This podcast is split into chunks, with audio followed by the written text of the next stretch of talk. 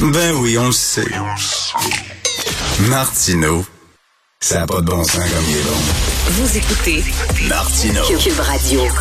Alors, nous parlons avec Denise Bombardier. Bonjour, Denise. Bonjour, Richard. Écoutez, les gens qui veulent rien savoir de l'autorité, maintenant, il y en a même dans les rangs de la police et dans les rangs de l'armée. C'est hallucinant quand même. Oui. Mais, non, parce que il y a des gens qui sont dans la police et, qui sont dans l'armée parce qu'ils aiment euh, beaucoup euh, euh, l'autorité, mais évidemment, euh, et tout à coup, ils découvrent qu'ils pourraient en avoir une aussi, eux. Quand ils sont quand ils sont dans quand ils sont dans les hiérarchies puis qu'ils montent pas suffisamment haut, mais il y a quand même des hauts gradés. Ça ne m'étonne pas du tout. Il y a une partie des gens qui euh, exercent le métier euh, d'autorité et psychologiquement, ce sont des gens qui qui qui, sont prêts à, à, à prendre la contrepartie de de la loi. Mais ce n'est pas la majorité. La majorité des policiers que nous avons des corps de police et la majorité des militaires qui sont dans l'armée canadienne sont des gens qui croient à la démocratie, qui ne veulent pas la renverser par la force.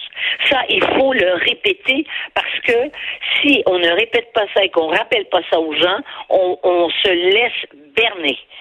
Et, et ce sont ces gens et ces gens-là qui sont dans leur structure, eh ben je suppose qu'ils vont trouver quand même des ils vont ils vont être jugés par leur structure, n'est-ce pas? Parce que c'est sûr qu'un policier qui qui qui fait la l'apologie de l'insurrection, il peut plus rester policier. Voilà. Ben non, ça fait partie de l'éthique.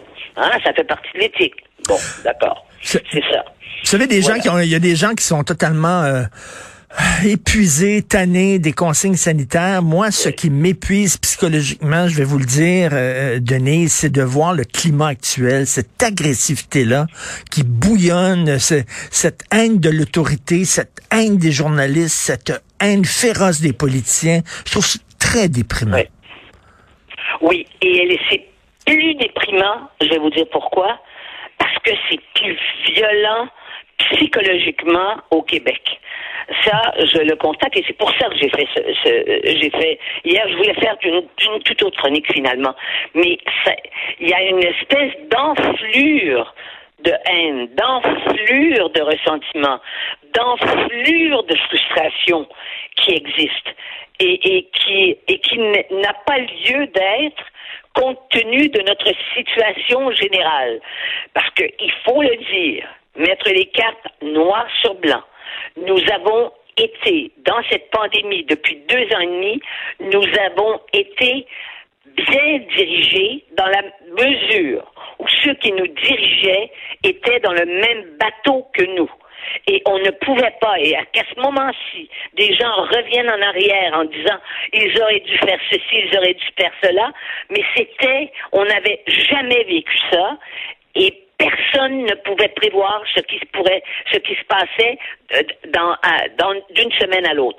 Ce qu'on a découvert en plus, et c'est ça, je crois, qui a ajouté à notre angoisse collective, c'est que nos institutions ne ne nous protégeaient plus. Nos institutions sanitaires, nos hôpitaux, nos services sociaux, nos institutions qui protègent les enfants.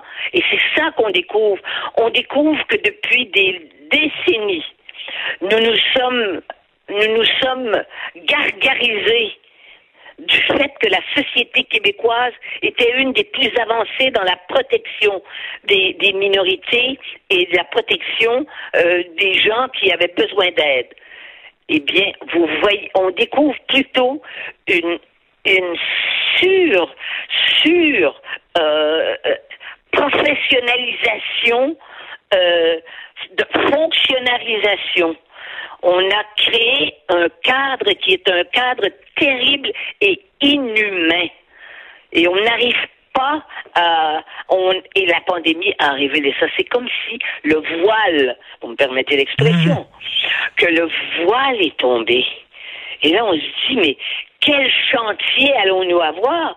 Et en plus, ça se passe dans une année où que ça a été fait comme ça, l'élection est obligatoirement, bon, c'est maintenant c'est à, à- à date fixe, on s'en va vers une élection. Donc, on s'en va vers un autre type de, de, de, de, de déchirement entre nous qui est, qui est une campagne électorale. Et dans les conditions que je vous décris et que vous, vous, vous connaissez très très bien, vous imaginez la charge de haine qui risque d'avoir entre les candidats des différents partis.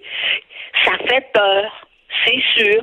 Et ça, ça nous épuise. Et en ce sens-là, je ne sais pas comment on va s'en sortir. Et ceux qui me reprochent, ce matin, je lisais des commentaires, d'ailleurs, je vais en parler demain, qui me reprochent d'être négative, de donner, d'être de, d'être plus positive. Mais la lucidité, c'est douloureux. Vous le savez, Richard, que la lucidité, c'est douloureux. Parce que quand on mais il faut qu'il y ait des gens qui sont encore lucides, qui soient encore un peu en distance et qui disent des choses qu'on ne veut pas entendre. Et ça, c'est un, c'est un choc que l'on vit socialement. En tout cas, c'est une drôle d'époque et assez épuisante psychologiquement. Je dois vous quitter. On est un peu bousculé parce que je vais euh, parler tout de suite à un candidat d'Éric Duhem. Merci beaucoup, Denise. Bon week-end. D'accord. Merci, bon week-end. Et reposez-vous. Vous écoutez